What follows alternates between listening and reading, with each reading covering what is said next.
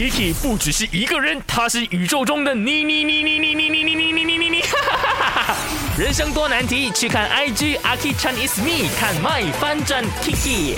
我是 Kiki，我有个问题想要问你。反方辩友，请允许我说，面包比爱情更重要。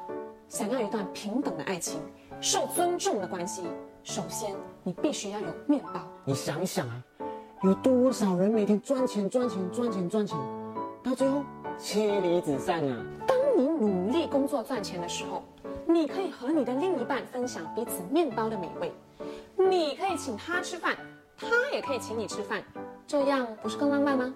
爱情是我们人生的润滑剂，它让我们的人生起到很好的调节。它虽然不如面包那么实在，但它使人懂得爱。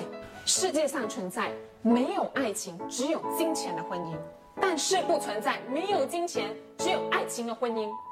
所谓你有金钱，只是在考验你的容忍度而已。哦，所以你现在是嫌我没有钱啊？喂，又是你自己讲要玩这个辩论的，现在在那边发脾气，怎么？面包 vs 爱情。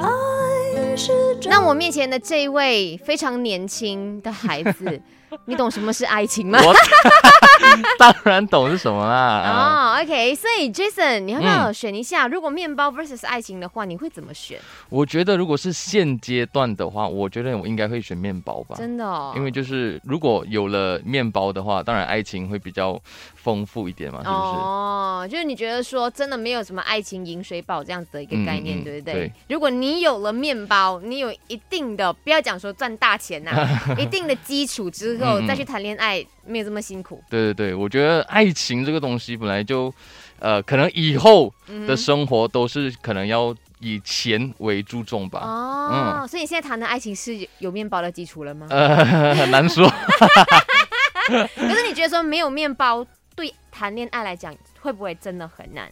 我觉得如果在中学的那种阶段的话，嗯可能还好，因为嗯就是一些 puppy love 这样子，嗯我觉得是中学的话就还好吧。哦，那个那时候请他吃一顿快餐也觉得很啊幸福，对啊是不是？现在觉得说请快餐好像是平时好像要我的命这样。